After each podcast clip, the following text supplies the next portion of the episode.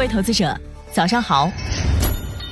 欢迎收听长乐全球通早间资讯播客节目《长乐早知道》。今天我们来聊聊国内最大 AIGC 并购案，美团二十一亿收购光年之外。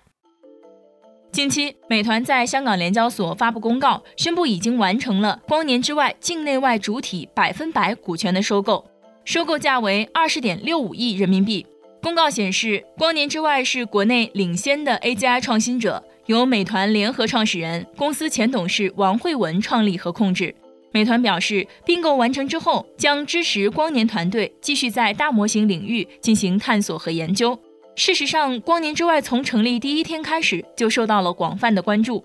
王慧文在今年二月宣布成立北京光年之外科技有限公司，出资五千万美元，估值两亿美元，其中他的自有资金占股百分之二十五。除了王兴和快手创始人宿华等互联网大佬之外，当时还有包括源码资本、五元资本等知名 VC 机构和腾讯这样的大厂参与投资了光年之外。在投资人看来，光年之外最具吸引力的一点是，他们已经拥有了一支相对成熟的团队，这在现在的大模型产业浪潮里是最稀缺的资产。但是，仅仅过去一百三十六天，王慧文宣布病退。分析认为，从这一次美团收购光年之外的公告来看，相当于是把投资人的资金原数奉还，投资人们也是平进平出的，没有赚到钱，美团呢也没有付出额外的代价。业内人士评价说，这笔交易有买卖的成分，但更多可能是因为王兴和王慧文的交情。本来呢，在离开王慧文之后，光年之外的光环明显褪色，很难撑得起十亿美元的独角兽估值。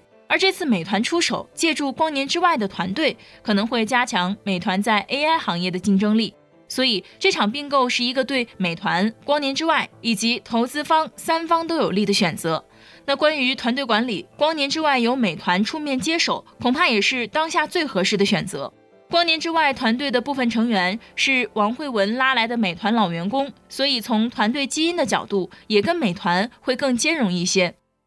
而关于公司未来的估值，分析认为，一流科技被收购时估值其实并不高，整个团队一定是希望能够借助光年之外在未来实现升值。但是现在光年之外被美团收购，这个 AI 独角兽拿融资冲刺独立上市的路子，随着被收购也画上了终止符。不过，也有圈内人士觉得回归美团不一定是坏事，因为王慧文开始创业的时候，并没有确定具体方向和路径。进入美团后，光年之外可以基于垂直领域的应用进行更加深入的研究。而且，美团目前已经具备算力和数据两个要素，可以为光年之外提供更低成本的算力和更多的数据。从业务协同的层面来看，美团业务场景中的外卖点单、商家沟通等，未来都可以通过大模型进行优化升级。收购完成后，光年之外的财务业绩将并入美团账目。大模型研发产生的训练成本和运营成本可能会直接体现在美团今年三季度的财报中。对光年之外的书写，可能在很长一段时间内影响美团的整体利润率。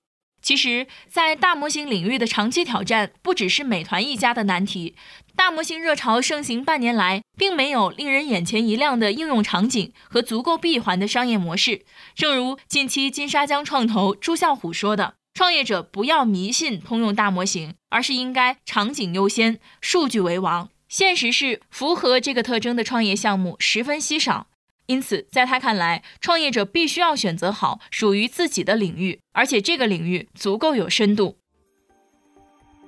想了解更多新鲜资讯，与牛人探讨投资干货，现在就点击节目 show notes 中的链接，进入掌乐全球通 app。以上就是今天掌乐全球通、掌乐早知道的全部内容，期待为你带来醒目的一天。我们将持续关注明星公司和全球宏观重要事件，也期待你的订阅。我们明早再见。